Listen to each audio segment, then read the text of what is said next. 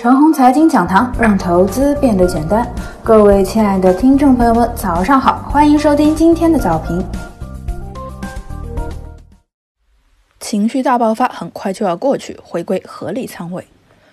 春节后的市场呢，主要是情绪引导着市场。第一天呢是恐慌情绪的爆发，指数呢差点跌停。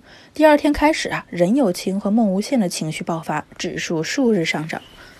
情绪呢是主要的推动作用，其次啊是基本面和概念引领。科技股啊受线上活动大幅提升刺激，云服务、服务器等科技股大幅上涨。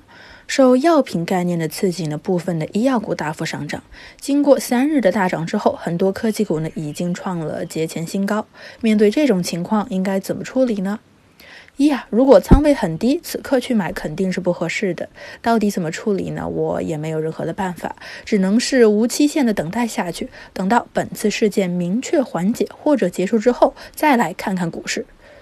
二，和我一样仓位极高的人，此刻呢很好处理，把仓位啊。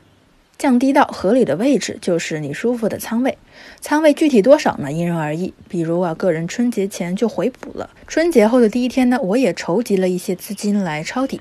星期二一早又抄了一点，此刻啊，仓位处于超高的位置，个人呢只需要节后抄底的仓位处理掉，那就是回到了舒服的位置。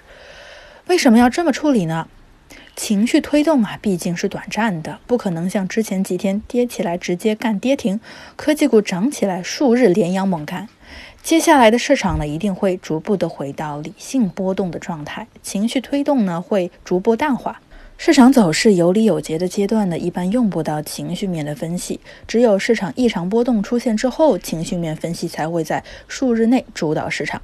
理性分析和逻辑分析慢条斯理，层层递进。不可能会出现一百八十度的转弯，只有情绪面才会出现一百八十度的转弯。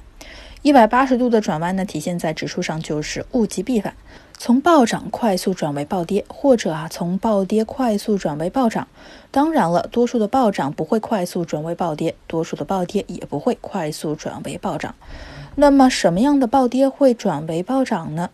一需要股市的位置较低，这是前提条件。二必须要有极高的道义支持。本次暴跌啊，不是我股市的错，我却跌了。而后股市转为暴涨，这种上涨呢，就显得很有道义。这种上涨啊，能附注上响亮的口号。好了，最后啊，再强调一下，情绪面很快就要过去，市场啊将逐步回到常规波动阶段。空仓者呢，继续等待，等待更为明朗的状态出现。仓位极高者呢，降低到合理持仓。以上就是我们今天的全部内容，祝大家股票涨停。